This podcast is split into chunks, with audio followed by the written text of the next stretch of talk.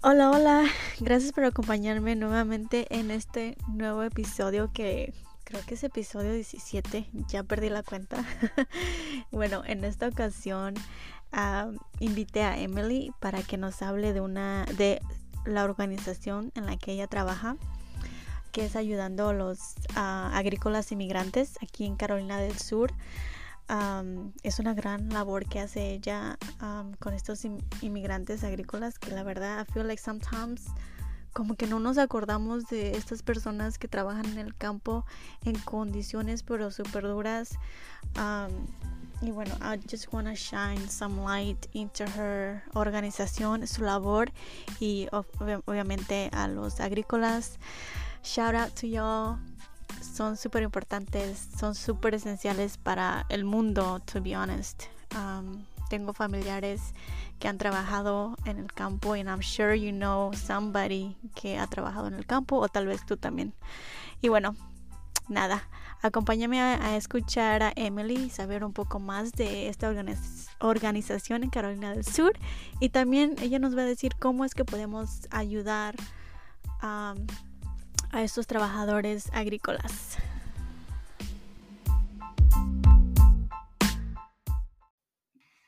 Hello everyone, yo soy Mónica y aquí me acompaña Emily Williams.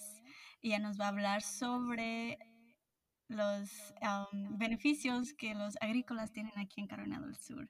You actually speak really good Spanish. Oh, thank you, thank you. Did you learn that in, in college or high school? Um, a little bit of both. So mm. uh, when I was, uh, ¿quiere que le conteste en inglés o en español or whatever? No, don't. Okay. Um, yeah. So when I was in high school, I graduated a little bit early, and I went to um, Córdoba in Argentina uh, for just one semester. So I'd already graduated high school technically in the U.S., and then um, I didn't, but I went to a little local high school in Córdoba um, Nuestra Senora de las Nieves. Wait, is this um, like so, um, what they call it um during high school? Like um, will you go for a year and come back? I didn't go for a year, so I went for a oh. semester, but it was it was like a study abroad. Some people call it exchange. Some exchange student. study abroad. Oh. Yeah, technically, an exchange student is where like you go and somebody else comes in your place. Um, mm. So nobody came in my place it was just me going to Argentina. Um, but yeah, exactly like an exchange study abroad. Some people call it a gap year where they take a year in between. Um, I didn't take a whole year; I just took a semester. And how do you? How was that experience? Did you spoke Spanish prior to going? Not really. Um, I spoke the general kind of I think Spanish that a lot of um, people you know who grew up in the U.S. can identify with who didn't grow up in a Spanish speaking family. As far as like I could say like mi nombre es and um, kind of basic know, stuff. Super, super, super, super basic. I remember my first couple days being like, "Oh wow, I'm really in it over my head." Um, but I'm, you know, a very social person. I really enjoy talking to people and meeting people. So it didn't take. I don't know. I, I don't know if I learned all that quickly, particularly so much as um, I just really enjoyed it and I enjoyed trying to learn and trying to talk to people. So it didn't ever. It's never felt like a lot of work to learn Spanish. Um, but it was my major in, in undergraduate studies at, at College Charleston. Um, and then I did a year in Spain to get my master's degree. Um, I've had a lot of wonderful friends who are from Guatemala and Mexico and Honduras and Colombia and places like that. So I've gotten to practice a lot of Spanish from there. Um, so yeah, I've just had a lot of a lot of different mm-hmm. opportunities to practice. A lot of, um, like you said, communities do um, help uh, when you learn Spanish. You get along with all those communities, I think that that does help you um, learn it. And to yeah, the, for sure. The cultures are so different, and the accents Very. are so different. yeah, it's so true. It's so true. So I'm sure you you came across like you know certain words that mean something in, in one country and another yes, country yeah. totally different. Happens that, all the time. yes. So like, what made you go into the um, agricultural type of um, um, college. Like like college? The, yes. Um, so when I was uh, finishing my undergraduate at College Charleston, um, I'd had some friends who had done internships with this group called Student Action with Farm Workers that are out of uh, North Carolina. They do basically they take about half students who are not from farm worker backgrounds like myself, and then about half students who are from either their parents were farm workers, they are were or are farm workers or somehow they're um, related to the farm working community. And then they pair us with different organizations in North and South Carolina that need um, people to go out and help during like the busy season in the summer. Um, and they also used to do, I don't know if they do it anymore, but they used to do a fellowship where you would go for six months so as I was getting ready to leave college, I was like, well, I want to do something with my Spanish and, you know, kind of do something interesting, whatever. Mm-hmm. And I'd heard that it was really good experience. So I applied for it. Um, I'm pretty sure that the main reason I got it was because, because in my interview, they asked me like a million times if I felt comfortable living by myself and if I had um, a car so I could drive myself places. Mm-hmm. And I was like, yeah, yeah. And they're like, okay, just to review, you do have a car and you would be okay with like being placed out, you know, by yourself. So I ended up being placed way out in like Western North Carolina, really far away from the other interns because almost all the other interns were either like placed with somebody, like an intern partner, mm-hmm. or they were at least in the same town as another intern or something like that. Um, and I was like hours away from everybody. But it was amazing because I worked with, the, I did an internship with this group called Vecinos, Farm Worker health program. Um, they're in Western North Carolina, like basically in Sylva So if like you mm-hmm. miss the Salida or whatever to get out to Sylva you end up going to Tennessee. It's like passing Asheville, like another 45 minutes outside of Asheville. Um, and it was so much fun. I loved it. It was, um, I did basically like the, the outreach and taught like the health education classes and then also like took people to appointments did a little bit of case management during the day um, but i loved it i couldn't believe that there was a whole job where like you go out and talk to people like in their homes and nights and weekends and like the flexibility of the schedule and the type of work it was. I just loved it. Um, if there had been a job open there when um, when I finished, I probably would have stayed. Uh, but they they didn't have any openings at the time, which is fine. Um, but yeah, after that, I was like, yeah, I got to stick with this. So when I came back to South Carolina, I actually then started. How long was the um? How long did you stay over there? Just six months. Six months. So I was there from like June to November um, no. of that year. Yeah.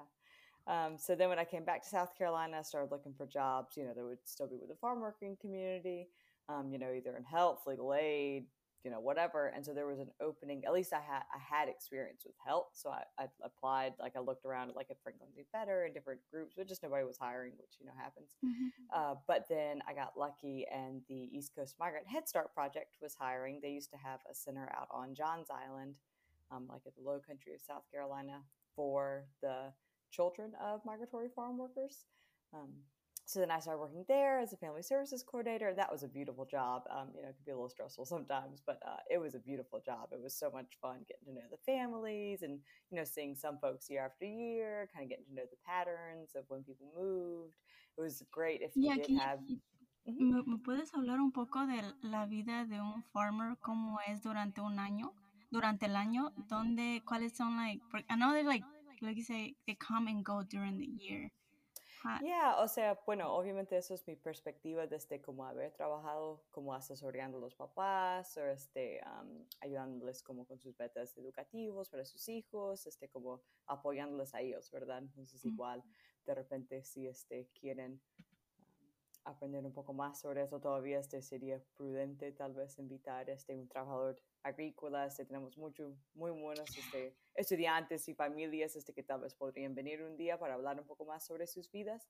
Pero lo que yo te puedo platicar desde una perspectiva como abierta de...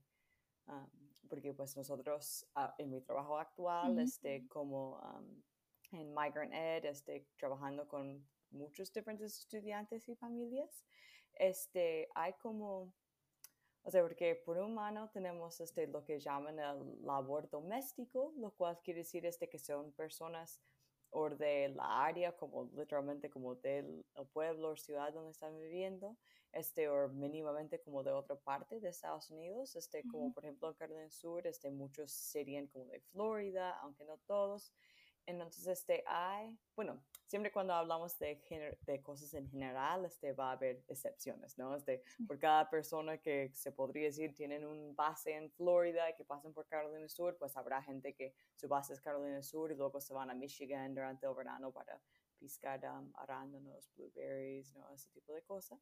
Um, y también este es interesante, es un tema que hemos hablado como a nivel nacional, de Migrant Ed y pues de muchos diferentes servicios para las familias agrícolas que pues yo no pretendo tener la respuesta, tampoco va, pero este, está cambiando porque este, vemos que más y más los granjeros, o sea, las personas que son los dueños de las granjas, las fincas, dependiendo en el vocabulario que usa un español, este, están usando el programa de H2A, que es un programa de visado donde este, las personas vienen por un que pues podría ser su propio tema también para abordar no toda la visa de trabajadores agrícolas este pero es una visa que este donde los pidan de su país de origen mayormente México aunque también vemos de Honduras de um, Guatemala de Sudáfrica o sea técnicamente podrían ser de casi cualquier país pero pues este con el HOSA el granjero tiene que pagar como una cierta cantidad o sea, tiene que como pagar para que vengan. Como el proceso de traerlos.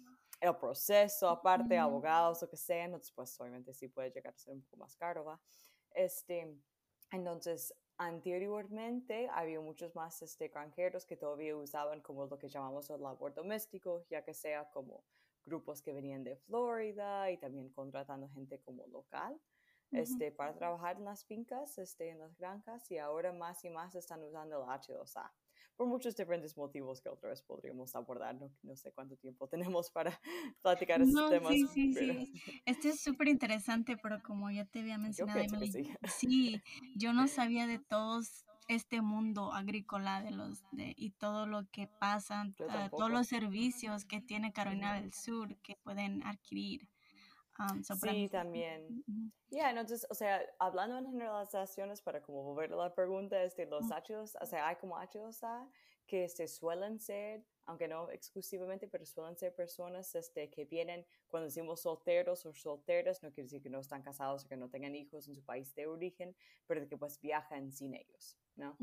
Entonces, este, porque la visa, este, normalmente no pueden como, o sea, es complicado, no soy abogada, pero tengo entendido que este, como que no, técnicamente el granjero puede decir, bueno, sí, puede traer como la esposa y los niños o algo así, este, con la visa, pero este, que no pueden, o sea, muchas veces no pueden trabajar y pues obviamente es más caro también para el granjero y normalmente con HOSA se solo ves como un individuo o tenemos algunas familias donde los dos padres, o sea, la mamá y el papá, se conocieron aquí en Carolina del Sur o tal vez se conocieron allá, consiguieron los dos visas y pues si están aquí nueve o diez meses del año, la probabilidad de que si es que van a tener un bebé que la mujer da luz aquí en Estados Unidos es pues mucho más alto, ¿no? Entonces tenemos algunas familias donde sus hijos son ciudadanos estadounidenses y también como dual citizens, ¿no? También de su país de origen, pero que los papás este, tienen su visa como de, de trabajo con algunas granjas grandes.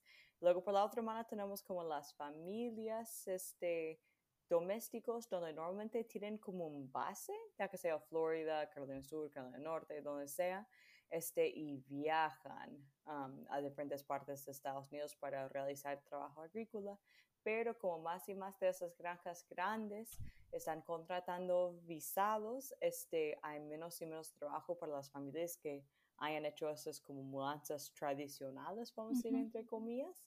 Entonces ellos también, pues entonces hayan tenido que como cambiar a diferentes trabajos que tal vez no tienen que ver con campo es, es menos estable. Este sería, de hecho, si de verdad quiere um, platicar más de ese tema, este, conozco un contratista que es bien buena gente, sus hijas son preciosas, es familia preciosa, este, que han estado en nuestro programa por muchos años, y este, él es hijo de, o sea, él es farm worker de generaciones, su papá era, él lo hace, este, vienen de Florida, vienen a Carolina del Sur, y pues él ha visto los cambios, o sea, en su propio carrera hasta ahora, y también incluso de su propio niñez, este, entonces, ¿Me acuerdas? Este, si un día quieres como... Sí, eh, sería súper interesante hablar. Siento que él tendría mejor la diferencia de cómo dices tú, cómo ha ido. pero enfocándonos, enfocándonos más en tu trabajo, en lo que tú haces eh, con las familias agrícolas, ¿qué es lo que ofrecen ustedes con las familias y los niños y la escuela? Sí, este, entonces, estoy tratando de siempre pensar en cómo hacerlo más conciso. Entonces, este, pues, para no agobiarlos de cómo uno califica por el programa, nosotros en principio siempre preferiremos hablar con alguien para ver si califiquen. a que este, se quedan sin los servicios, ¿no? Entonces, este, pues vamos a hablar con 100 personas solo para encontrar una persona que califique porque pensamos que este, nuestros servicios realmente los pueden apoyar bastante. Este, uno califique mayormente este, tiene que ver con de que si son nuevos al condado en que están viviendo, que los o sea, los que técnicamente van a recibir los servicios son los hijos o los jóvenes en sí que tengan menos que 22 años y que no hayan completado high school aquí en Estados Unidos. Pueden haber completado high school en su país de origen, pero no aquí. Entonces, pues, por ejemplo, si es una pareja que tienen dos niños, uno en el middle school y uno en el elementary school, este, pues técnicamente los servicios serían para los niños, pero obviamente trabajamos con los papás también porque reconocemos que es una unidad familiar y si todos están estables y bien, los niños van a progresar mejor en la escuela, ¿verdad? Este, pero también trabajamos con jóvenes, este, como enseñando clases de inglés, mayormente en los campos de H2A, porque por ahí siempre hay unos cuantos que tienen menos que 22 años, que obviamente si estudiaron en México, en Guatemala, donde sea, no tienen su high school de aquí de Estados Unidos, entonces a través de eso los podemos enseñar.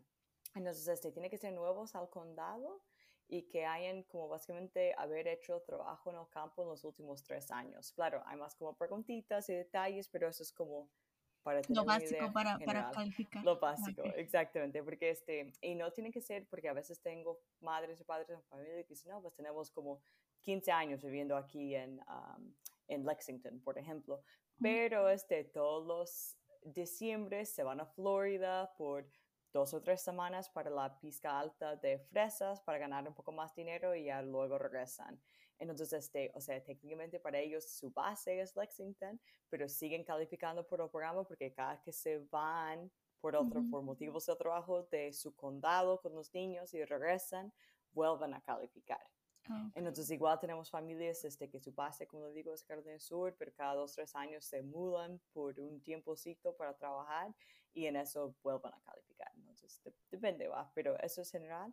Lo que nosotros hacemos, este, sé que suena a lo mejor, este, no es como tan concreto, pero todo se tiene que basar alrededor de la educación de los hijos, obviamente, este, porque pues estamos, nosotros recibimos un, un grant como un pues dinero. Como este, dinero del gobierno.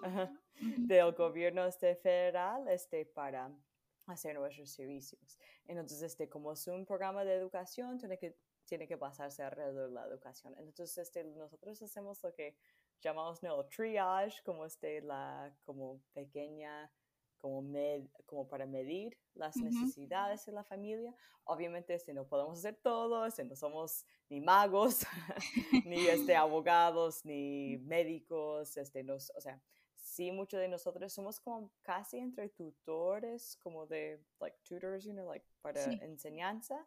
Este, hay algunos que son como maestros o que tienen un tipo de certificación de maestro, pero hay muchos que no, pero pues muchos de nuestros estudiantes y familias nos dicen maestro o maestra porque nos asocian con la escuela y eso está, o sea, perfectamente bien, no pasa nada. Este, pero estamos entre como eso y un trabajador, trabajadora social. Entonces, este, es más como mirando las necesidades de la familia. Entonces, si llegamos y vemos pues que ya cuando sabemos que la familia califique, están y pues obviamente también ¿no? los, los necesidades cambian. Puede ser que tienen muchas necesidades cuando los recién conocemos, pero ya después de dos años están más estables, están mejor y es muy bello. A veces ellos mismos este, nos llegan a apoyar con las otras que van ah, llegando. ¿no? Tengo familias este, que a mí me regalan como ropa que ya no les quedan sus niños para que yo la pueda regalar a otras familias o de que yo les presento de que, hey, mire, no sé cómo usted vea, pero tengo una nueva mamá que acaba de venir de X país, este, está como un poco agobiada, desubicada, obviamente la estoy tratando de apoyar, pero usted está en una muy buena posición porque pues ha vivido eso para platicar. La experiencia de ayudarle. Ajá. Sí, entonces a veces también se prestan entre ellos, ¿no? Este, más, más apoyo, que es siempre muy bello.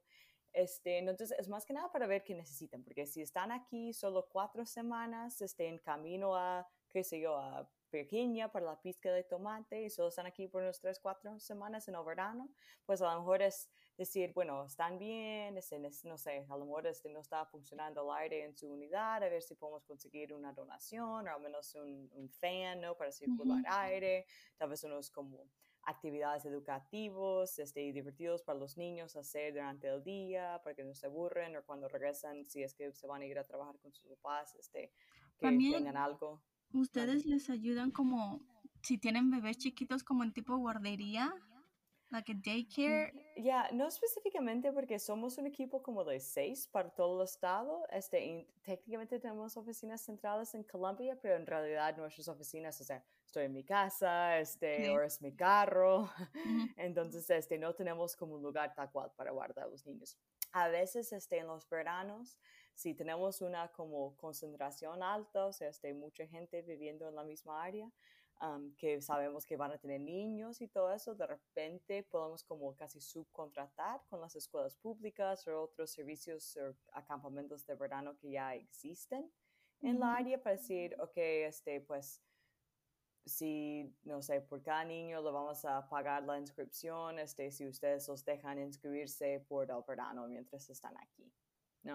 Okay. O este, si veamos que necesitan daycare, este, podemos tal vez ayudarlos de que, mire, vamos a ayudarle a aplicar esos como tres programas como preescolares y pues tal vez hay, o sea, tratamos de ayudarlos como a navegar los recursos que hay en la área para ellos, pero en sí, este, nosotros no somos como una escuela, no tenemos un edificio Ujú. tal Sí, como dices tú, es como you're like the bridge for every for Yes, all the, the resources out there, exactly, trying to make it more exactly, accessible for them. Y más con el inglés exactly. que me imagino que no muchos manejan llegando a Estados Unidos. Entonces, Ujú.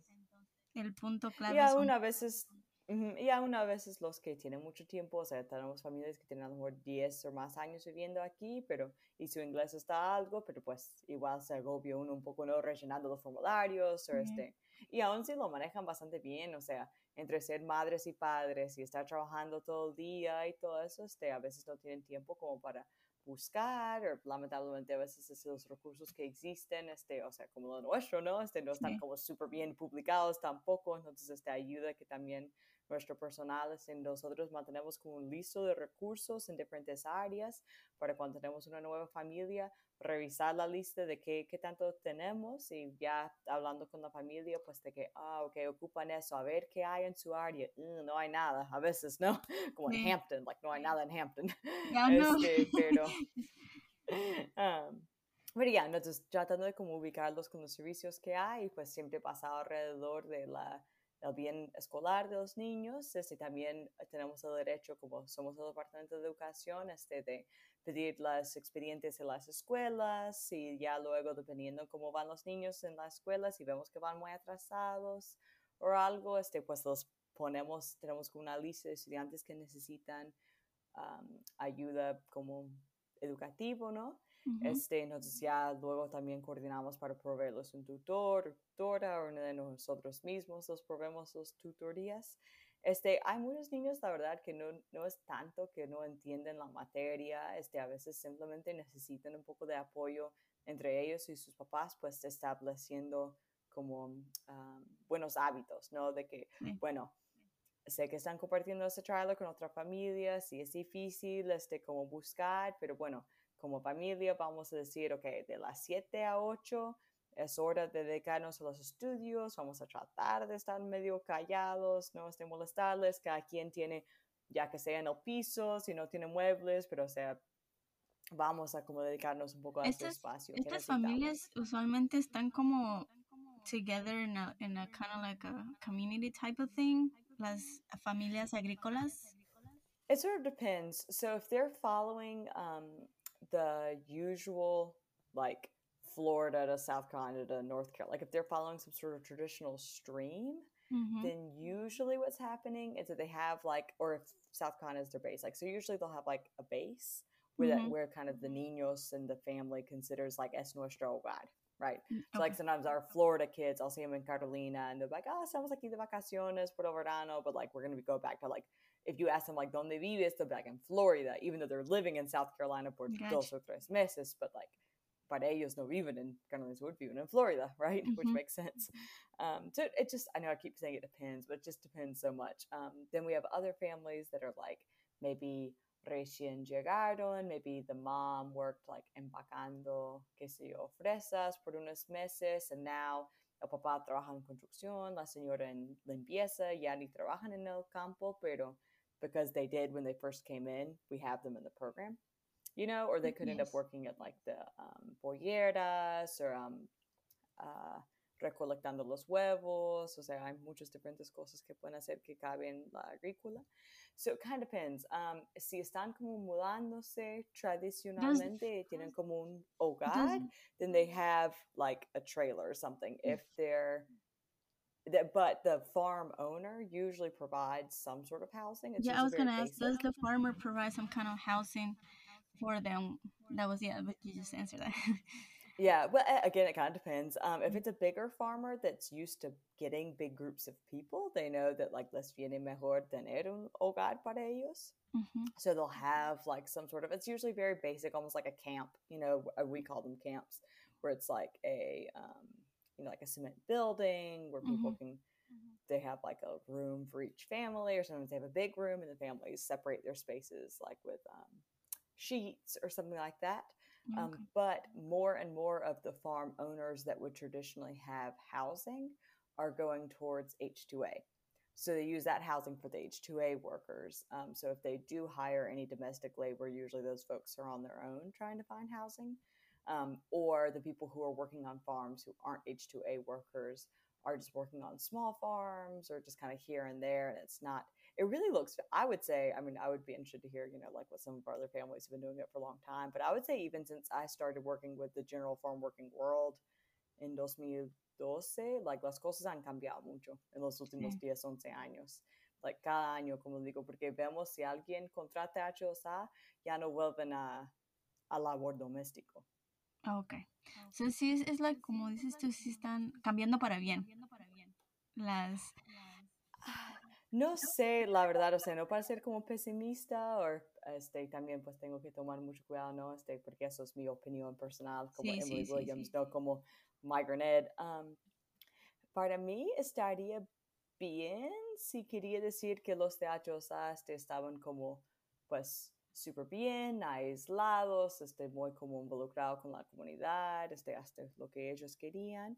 Um, y si eso quería decir que las familias este, tenían como trabajo estable, casa estable, Mm, lamentablemente lo que nosotros vemos, no todos va, pero en general, este, muchos que, que antes hubieran hecho ese trabajo, no están, no es como que dicen, ah, pero o sea, ya tienen una casa, ya que sea una pequeña, pero o sea, tienen un hogar estable, tienen trabajo estable, simplemente ya no es en el campo, pues, ok, está bien, ¿no? Como dices, este cambio para mejor. Lamentablemente lo que vemos es que entonces están en ciertos sentidos aún menos estable, porque Mm. están como siempre buscando, no sé si hayas leído, I'm always referencing this book and nobody has ever read it because it's from like 100 years ago. Um, have you ever read The Grapes of Wrath? Probably not, no. No, Sorry. there's no reason. I'm al- no, no, it's totally fine. I'm always talking about it, and people are always like, Emily, this is a horrible reference.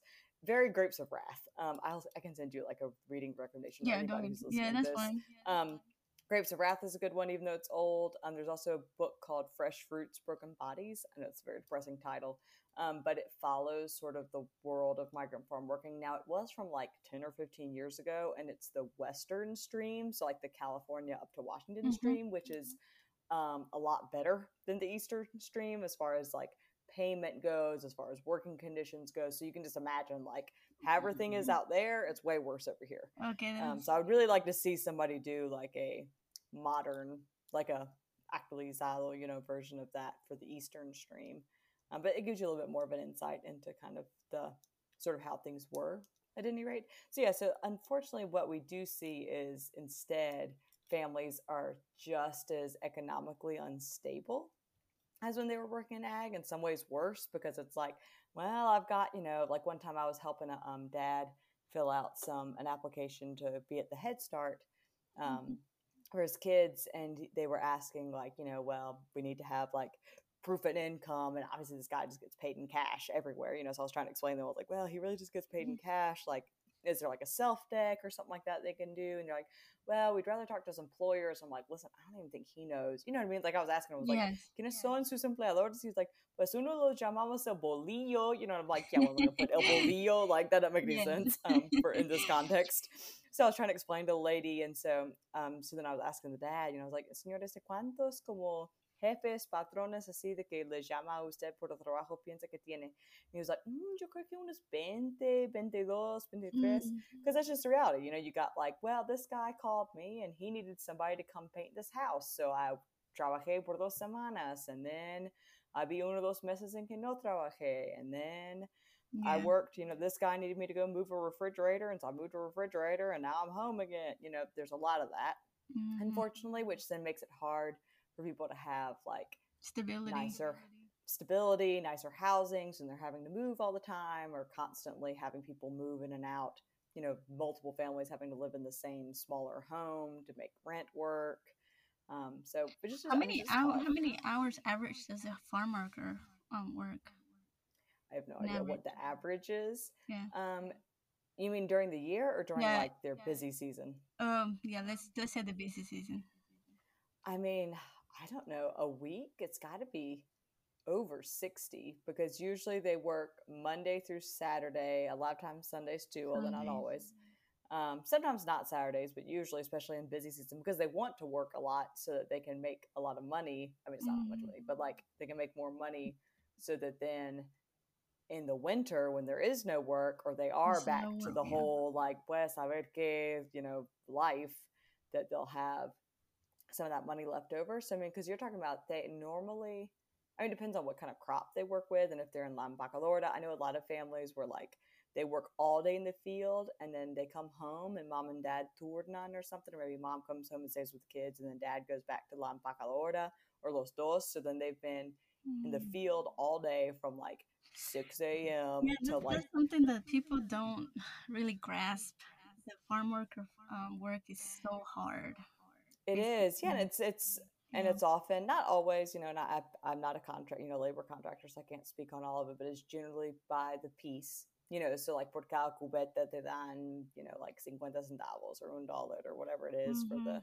depending on what you're picking and and how much the market rate is too you know that yeah, that um, a lot. It's a lot of things that affect pay. Yes, I mean they might. So sometimes you might, you know, be working with a family and you're like, oh well, like you know, so and so made like eight hundred dollars, but you're like, okay, yeah, but he was literally, or she, you know, some of the ladies actually are better pickers even than some of the men. Um, you know, she was literally picking watermelon twelve hours a day, six days this week. Like, I mean, you think CrossFit's extreme? Like they're just doing CrossFit twelve hours a day.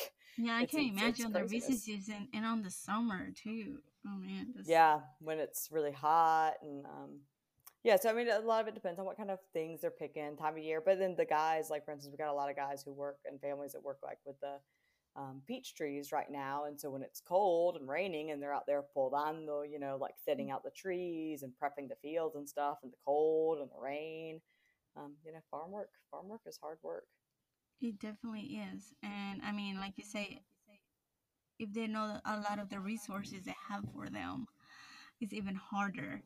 Um, so you coming in and helping at least with the, you know, the resources. I mean, find, having somebody to say, hey, you can get this, or we try Yeah. to help you with this. I guess that's like a lift, you know, off their shoulders un peso. we Um, hope so we try eso es la yeah. idea no Sí, aliviarlos un poco. Yeah, because then we try to work with the clinics. Those clinicas are great and work with us too. You know, to like we'll go do outreach together, um, like the Yeah, because I heard también que hay, clínicas para que van para los las ¿cómo se llaman? las farms Mhm, um, que también Para los ayudan servicios. ya para los servicios gratis de ellos para los niños I think I even heard dental también que pueden um, recibir Yeah, cer- service yeah, yeah, yeah. ¿verdad? yeah. So obviously, so their requisitos are a little bit different than ours as far as who qualifies. I think that they. I don't want to speak for them because I don't work for them, but um, I want to say that theirs is more off of like what percentage of your income is ag work or how many days a year you work in ag, something like that. It has more to do with that. Whereas ours has more to do with the timing of when did you move and when did you start working in ag, but it has less to do with um, with like with how much, they make yeah, so that's again where some of these families that aren't working in ag as much as they used to are starting to fall through some cracks because like they still qualify for us because we have some of the most like open qualifications of anybody, mm-hmm. but maybe they don't qualify for ag whip anymore because they only worked you know two weeks packing tomatoes and then now they haven't worked in that in a long time. Um, but I mean, a lot of the clinics still have like low income sliding scale fee things that we can apply, you know, help them apply yeah. for and stuff like that yeah, we try. We try. Based on based on the work, well, how how long have you been doing this um, uh, with the education? Um, I've been with the um, Department of Ed since the summer of two thousand and seventeen. I want to say, yeah, I think summer two thousand seventeen was my first year. You usually travel mostly in South. I mean, all over South Carolina. Pretty there... much. Um, so we've when I first started, it was like just me. Uh, we were all like super part time, like we were temporary employees, so we'd be like mm. laid off during certain parts of the year. And then for a little while, for like a year and a half, there was just me and my current, still thank goodness, coworker um, Victor Pacheco, and we just divided the state in half. But it was mm-hmm. insanity, and it was just getting great. I mean, it was getting to the point where we were both just like kind of frustrated because we were trying to help families and students, but it was just way too much territory to cover.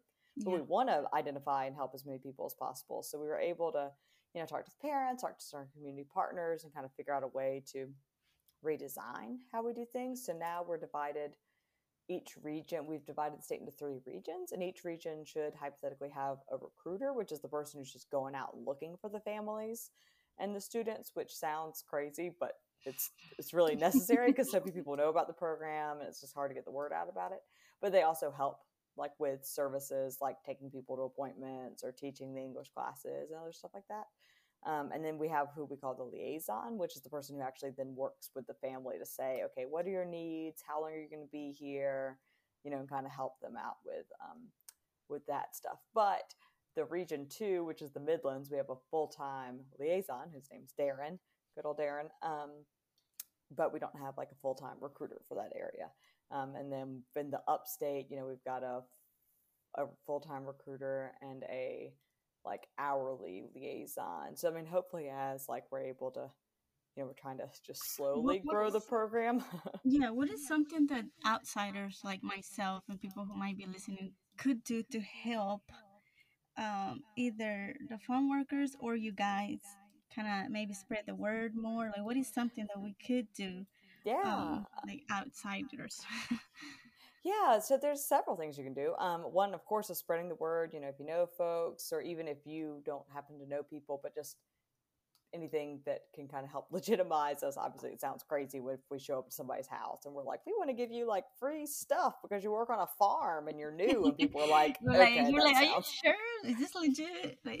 yeah, whenever people are like, ah, lo vamos a que pensar, I'm like, entiendo. I would say lo mismo. Like, sé que es uno de locos, pero like de verdad somos, you know, gente de confianza.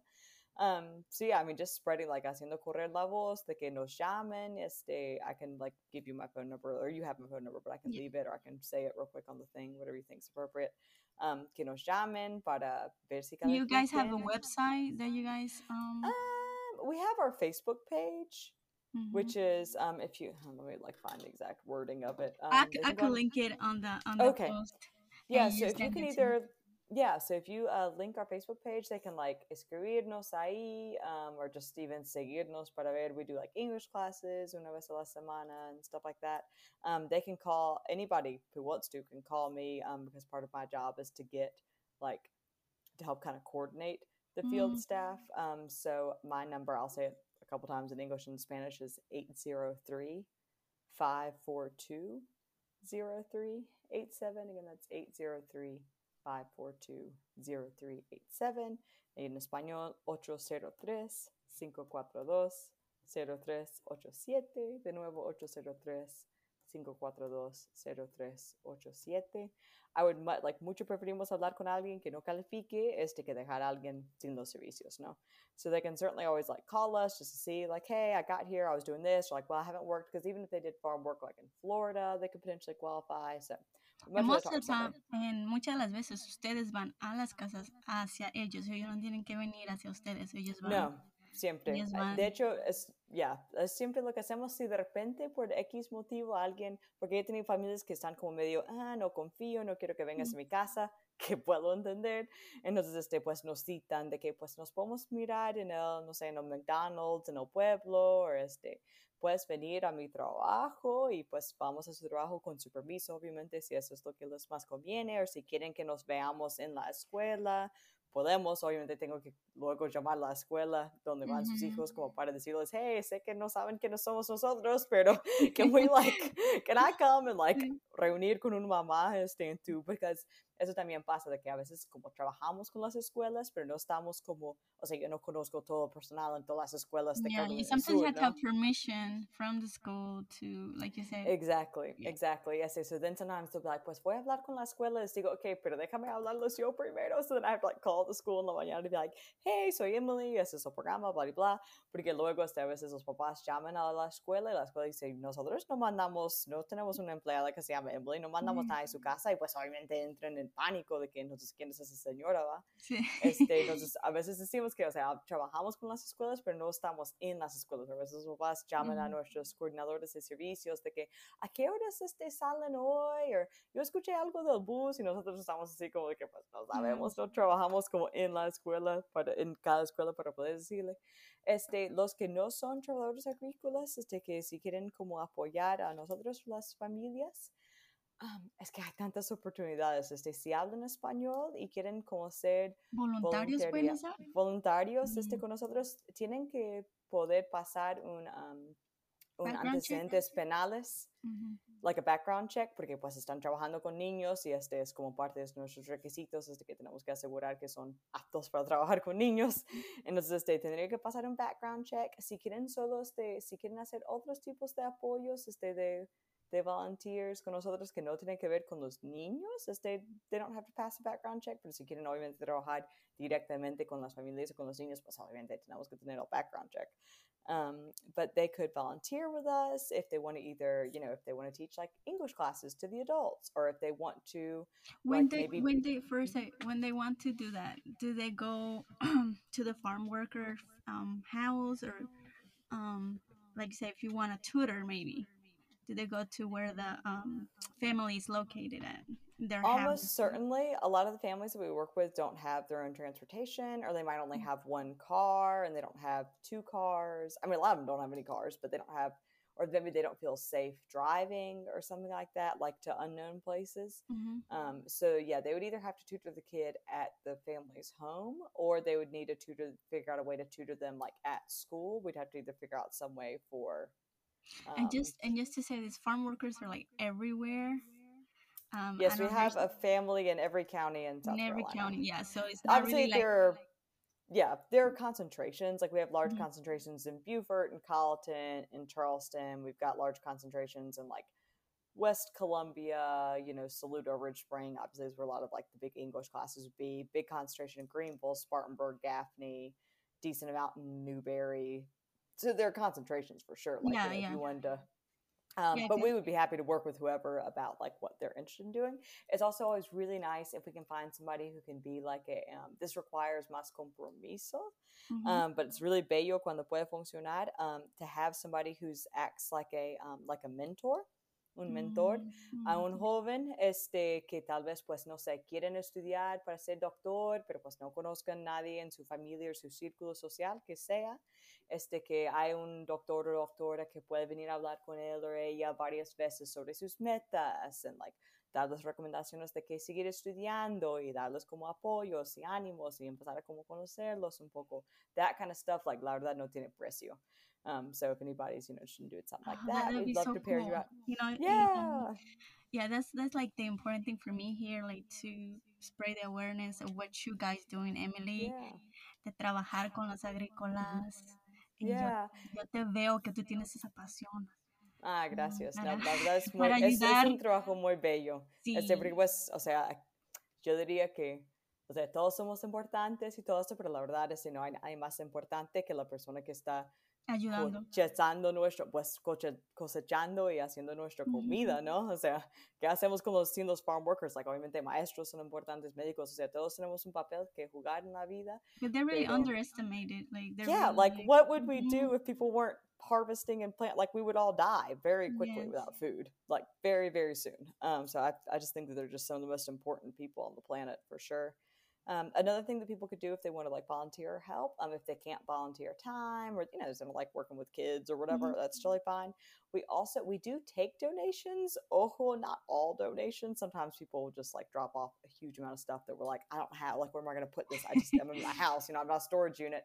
So sometimes it's or helpful to have people who are willing to just kind of be like on like we'll sometimes put out calls of like, hey, does anybody have, you know, we need like a dining room table and chairs, like a sofa, or like Mm. somewhere for the family to sit, or like a bed and a bed frame. See, that would be so helpful for me to know that too, because I do have stuff that, I mean, I don't use, but they're still useful, and Yeah. um, I could. We'll add you to the list. Um, so that's always yes, helpful. please. It's helpful if people, I have a handful of people who are willing to, if I'm like, listen, this kid really needs to go see the dentist, even the low cost dentist is going to be $200 or whatever. Like, can you help?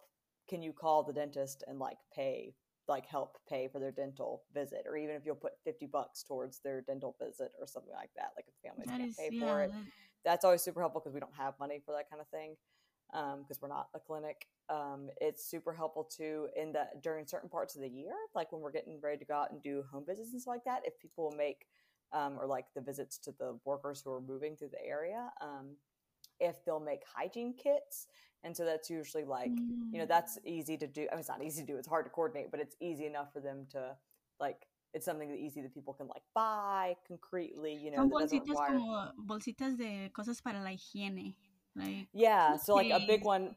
Yeah, I uh, ask a lot of my family and friends who would like go to the dentist regularly. You know how a lot of times the dentist will gift you like toothbrush, little toothpaste, bag. the little Mhm. bag. I'm like, if you don't need it, it's fine if you need it. No estoy juzgando, but like if you don't need it, or if it's just gonna like estar en tu casa como de extra, pero pues de verdad te sobra, me lo regalas y yo lo voy a regalar a alguien más. You know. Um, So we put those in little bags. Um, we get like those little hydrate, like if people will donate to us, like power bars, hydration kits, um, hats, and like bandanas, so that people can like keep their necks cool, are always Mhm. hugely. Um, so if somebody was interested in, you know, we had a student last summer, um, a high school student in Charleston. She did a drive at her school, and I think they made us like a hundred bags or something like that Oh, um, where they put in yeah where they put in like a handkerchief and a um, toothbrush and toothpaste and then they also had gotten us some like power bars laundry detergent just random things like that that we could give away um, to families That is so cool, and that's so like thoughtful to to put into that. You really made, made me think about all this, the ways that I could help you, and I didn't know.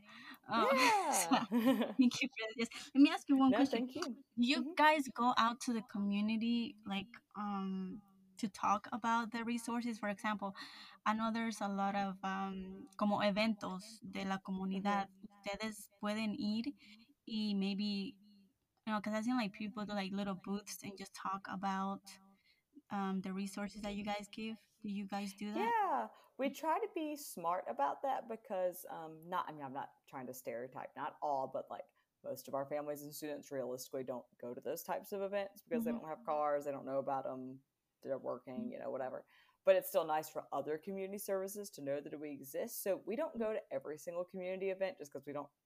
I don't think we would have the time, but we try to prioritize. Like, ooh, okay, it looks like a lot of other people are going to be at this community event let's go and set up a booth or sometimes we'll partner with another organization like a lot of times we partner with the migrant head start project like i know we did this past uh like late fall in september saluda. Have you been to saluda in a minute? Oh my god um I, saluda was I, I lived in Saluda.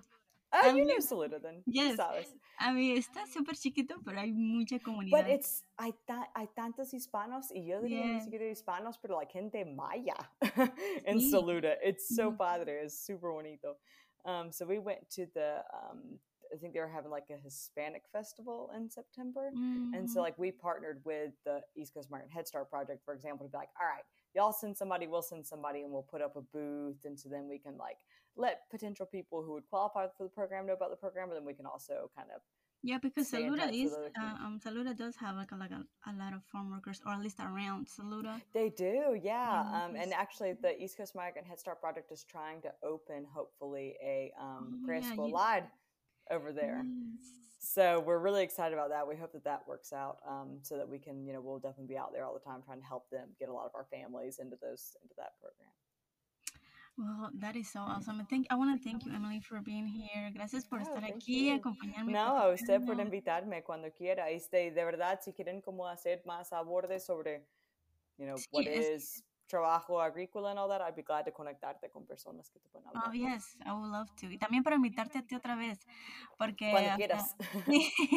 para echar una plática larga, eh, larga y, y, este, entendida de, de los agrícolas y el, y el trabajo más allá de lo que, lo que estás haciendo, porque it's a lot of um, yeah. work that you put on into these families, and these families son a veces invisibles hacia la sociedad. I- o sea, como dices tú, yo veo, I see the workers working, but I don't, don't know their struggles, de no de venir acá, de no, no saber inglés, de, de tener este el trabajo de moverse en la comunidad. Y yeah, Mhm. it's, it's a lot. Yeah, But um, lot. thank you so much for being here. Yeah, thank you for Y voy a poner el link. Yes, y Yeah. everybody, please help Yeah, Emily. a link y si serías tan amable, could you put my phone number too so people can get in touch if they want help? I I'll will. throw it in the And everybody, please help Emily anyway. She gave us a lot of uh, resources and a lot of ideas, muchas ideas de cómo ayudar a los um, agrícolas aquí en Carolina del Sur. Y como dice ella, she's available 24/7. Well, maybe not 24/7, but, No yes, but Pero los- escríbanos cuando quieran y los respondemos normalmente dentro de uno o dos días. oh, yes. Yeah. All right. Well, thank you, Emily, for being here. And I will keep in touch. Anything, Okay. anything I can help you with, too, I'll let you know. Thank you. okay, wonderful. Thanks so much. All right. Bye-bye. Bye.